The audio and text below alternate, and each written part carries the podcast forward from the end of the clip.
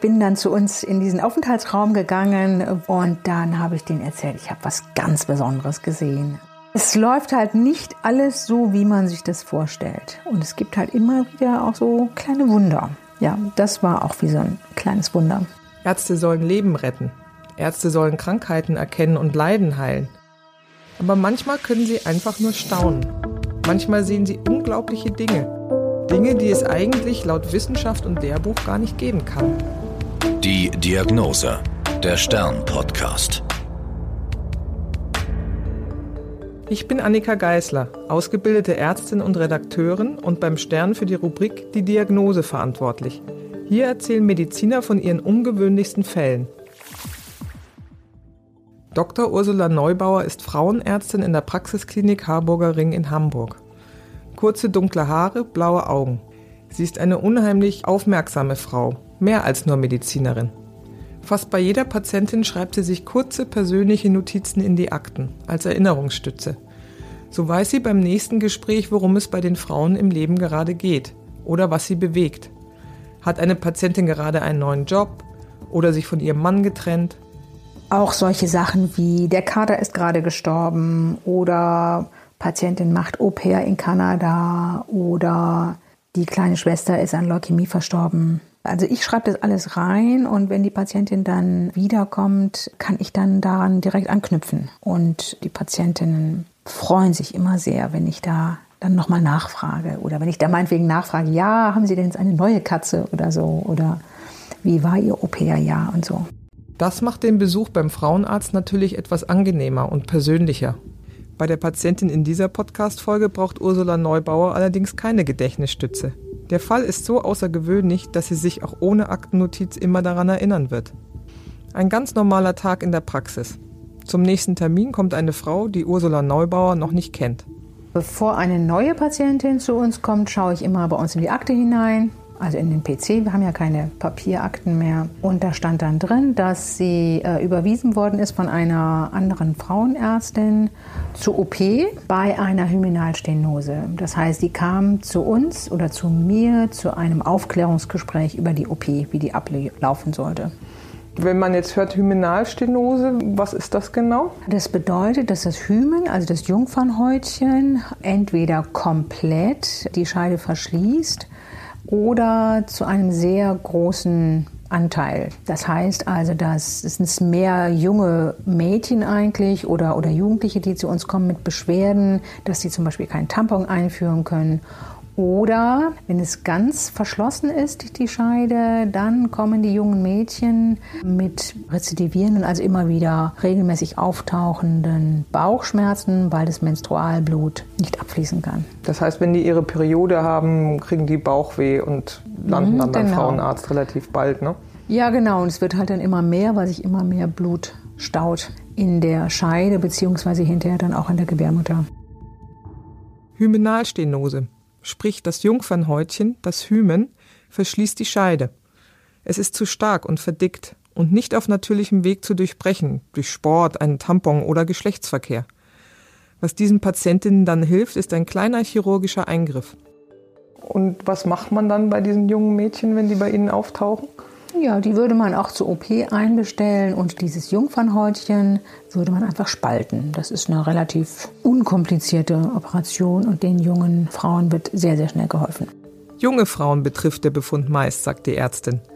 Aber statt eines Teenagers steht in der Tür des Sprechzimmers eine erwachsene Frau, Hand in Hand mit ihrem Ehemann. Sie trägt ein buntes Kleid und lächelt. Wissen Sie noch so den ersten Eindruck, als Sie reinkamen, die Patientin, wie war das? Ich weiß noch, dass sie mir auf Anhieb sehr sympathisch war. Das war ein Ehepaar aus Nordafrika und sie lächelten mich sofort an und sie war damals, glaube ich, so Mitte 30 oder so. Das heißt, die passte eigentlich gar nicht so in das Bild, was man erwartet hätte. Genau, meistens kommen die sehr, sehr viel früher. Dann haben Sie ja erfragt, warum sie kommt und wie die Vorgeschichte ist. Was hat das Ehepaar dann erzählt?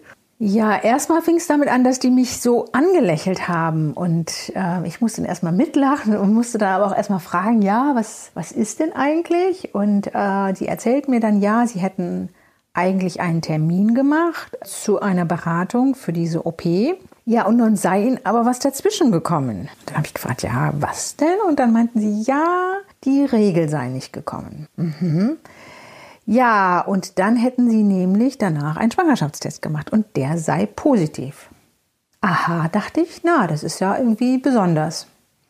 Ja, nachdem sie mir das dann geschildert hatten, also der Mann äh, hat sehr viel geschildert, weil seine Frau, die war noch nicht so lange verheiratet, war noch nicht lange in Deutschland. Es steht im Raum Hymenalstenose, dann kommt eine neue Nachricht, haben sie erfragt, ob sie denn seit der Jugend oder als junge Frau Beschwerden hatte in der Richtung mit der Regel und Periode. Hat sie ein bisschen darüber was erzählt, wie es ihr da gegangen ist? Ja, habe ich kurz gefragt und das war überhaupt kein Problem gewesen. Also Menstruation war eigentlich komplikationslos und sie hat relativ spät geheiratet für die Verhältnisse dort und deswegen tauchte das Problem erstmalig auf, dass das, dass das Schwierigkeiten machte.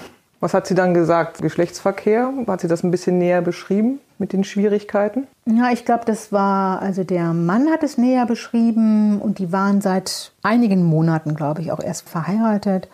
Und sie sagten, ja, also Geschlechtsverkehr geht eigentlich gar nicht.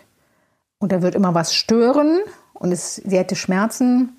Ja, und daraufhin sind sie halt dann zu der ersten ähm, Gynäkologin gegangen.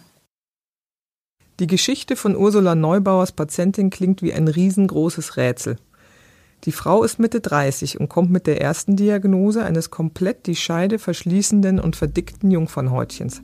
Wie hat es in den ganzen letzten Jahren denn dann mit der Periode funktioniert? Und, völlig seltsam, der Schwangerschaftstest aus der Apotheke war positiv. Wie kann das zusammenpassen? Ich habe sie dann gebeten, dass sie sich von unten frei macht. Ich habe sie auf unseren gynäkologischen Stuhl gebeten und ich habe mir dann den Scheideneingang angeschaut und ich weiß noch, dass ich eigentlich gar nichts gesehen habe. Also jedenfalls keine Öffnung. Und dann habe ich ein bisschen genauer geschaut und habe einfach mal so einen kleinen Wattetupfer genommen und habe bemerkt, ja doch, mit dem kleinen Wattetupfer kommt man in die Scheide hinein. Ja, da war also doch ein kleines Löchlein und dieses Löchlein hat wahrscheinlich auch dazu beigetragen, dass das Menstrualblut gut abfließen konnte. Wie groß war das Löchlein ungefähr, wenn man das angeben ja, müsste? Ja, das war vielleicht so zwei bis drei Millimeter groß oder drei, vier Millimeter, also ganz schön klein. Das heißt, die Diagnose, die da im Raum stand, stimmte mit, mhm. der, mit der Hymenalstenose mhm. und das sah ziemlich verschlossen aus, aber eben nicht komplett. Ganz genau, so war es dann. Beim ersten Vorantasten bei der Untersuchung habe sie noch nicht mal die Kuppe ihres Fingers in die Vagina bekommen, erzählt Ursula Neubauer. Also dieses Jungfernhäutchen, das war also sehr, also so breit und auch so fest. Das war eigentlich ganz klar, dass die keinen normalen Geschlechtsverkehr gehabt haben konnten. Das war völlig ausgeschlossen. Wir sagen Virgo intacta, also Jungfrau. Ganz eindeutig war diese Frau mit ihren Mitte 30 äh, Jungfrau. Und schwanger? Die Patientin und ihr Mann vermuten etwas, was nach den Regeln des gesunden Menschenverstands nicht möglich erscheint. Also sieht sich Ursula Neubauer die Sache genauer an. Die sagten ja, ja, das sei ein positiver Schwangerschaftstest. Und dann habe ich gedacht, ja, dann mache ich mal einen Ultraschall.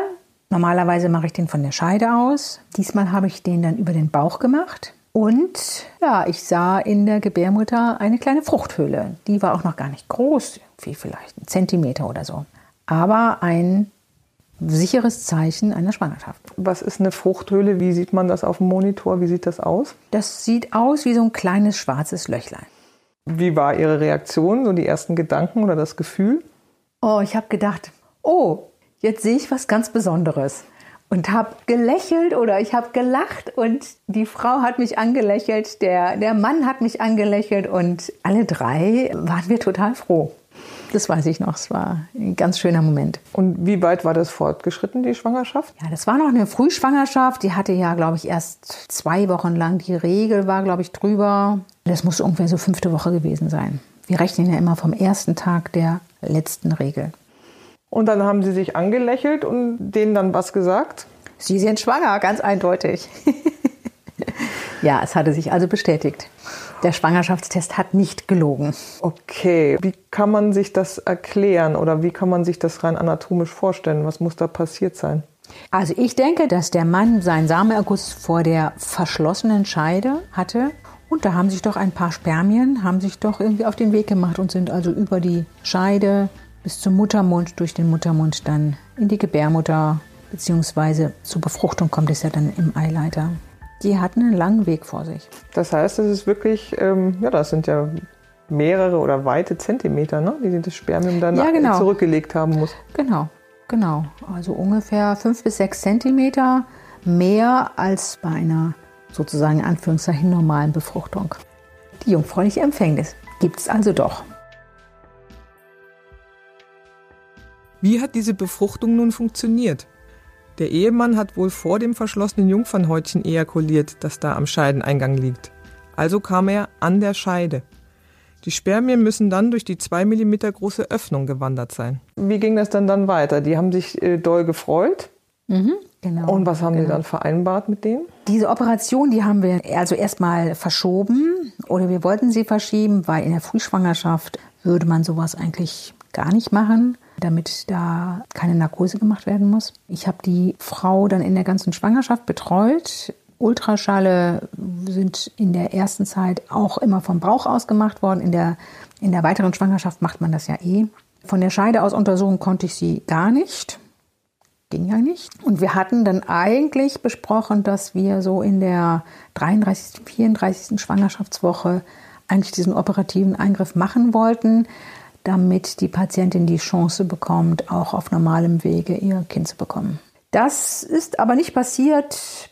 Die kam, glaube ich, nicht oder wollte dann doch nicht. Also auf jeden Fall hat sie dann am Ende ihr Kind per Kaiserschnitt geboren und das verlief auch alles ganz komplikationslos. Das heißt, Sie haben, nachdem das Kind auf der Welt war, die, das Ehepaar oder die kleine Familie auch nochmal gesehen. Die kamen nochmal zu Ihnen? Ja, genau. Die kamen dann äh, ungefähr so sechs bis acht Wochen nach der Entbindung, kommen die jungen Mütter oder auch mit den Vätern zusammen zu mir und wo ich dann die Nachuntersuchung mache.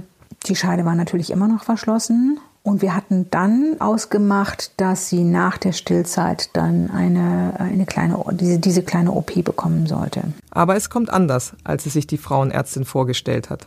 Ich weiß nicht, ob sie in ihr Heimatland zurückgegangen sind. Ja, manchmal ist das so, dass man Patientinnen dann einfach dann doch nicht mehr wieder sieht. Und nochmal zurück zu dem Tag der Untersuchung oder als Sie die Schwangerschaft festgestellt haben. Wie ist es dann? Sie arbeiten ja in der Praxis mit mehreren Kollegen zusammen. Sie haben gesagt, Sie haben da was ganz Besonderes gesehen. Wie, wie tauscht man sich da aus mit den Kollegen drüber? Ja, das weiß ich auch noch ziemlich genau. Ich bin dann zu uns in diesen Aufenthaltsraum gegangen, wo auch eine oder zwei andere Ärztinnen gerade waren. Dann habe ich denen erzählt, ich habe was ganz Besonderes gesehen. Also eine jungfräuliche Empfängnis und habe das dann mitgeteilt, weil ich irgendwie so, ja, ich war selber noch ganz glücklich über, über diese Schwangerschaft. Wie haben die reagiert? Kannten die sowas? Haben die selber auch schon mal sowas gesehen, Ihre Kollegen? Nee, das hatten sie nicht. Und sie haben sich eigentlich mit mir und einfach mit der Patientin auch mitgefreut. Die jungfräuliche Empfängnis. Das erinnert unweigerlich an die Bibel, an Maria und Josef und an die Geburt des Jesuskindes. Und das, was schier unglaublich klingt, bekommt plötzlich eine medizinische Erklärung. Ja, mich hat bewegt, dass plötzlich die Tatsachen so verändert waren. Also ein Paar kommt, weil es nicht klappt beim Geschlechtsverkehr oder beim normalen Geschlechtsverkehr. Es, es, sei ein Problem entstanden. Kinderwunsch hatten die ja und plötzlich ähm, ist dieses Problem gar nicht mehr da. Das hat sich auf natürlichem Wege erledigt oder ein Teil des Problems. Und naja, und letztlich ist es ja eine, auch eine Erkenntnis. Medizin ist ja eigentlich immer so man lernt ganz klare Regeln. Die Anatomie ist eigentlich ganz klar. Ähm, das ist ja so eine Erkenntnis gewesen. Es läuft halt nicht alles so, wie man sich das vorstellt. Und es gibt halt immer wieder auch so, ja, so kleine Wunder. Ja, das war auch wie so ein kleines Wunder. Die Hartnäckigkeit dieser Samenzellen macht zwei Jungverheiratete sehr glücklich. Dieser Fall zeigt, dass auch in der Medizin manches nicht mit der üblichen Logik zu erklären ist. Das war die Diagnose. Ich bin Annika Geißler. Bis zum nächsten Mal. Die Diagnose, der Stern-Podcast. Alle zwei Wochen neu auf AudioNow und stern.de.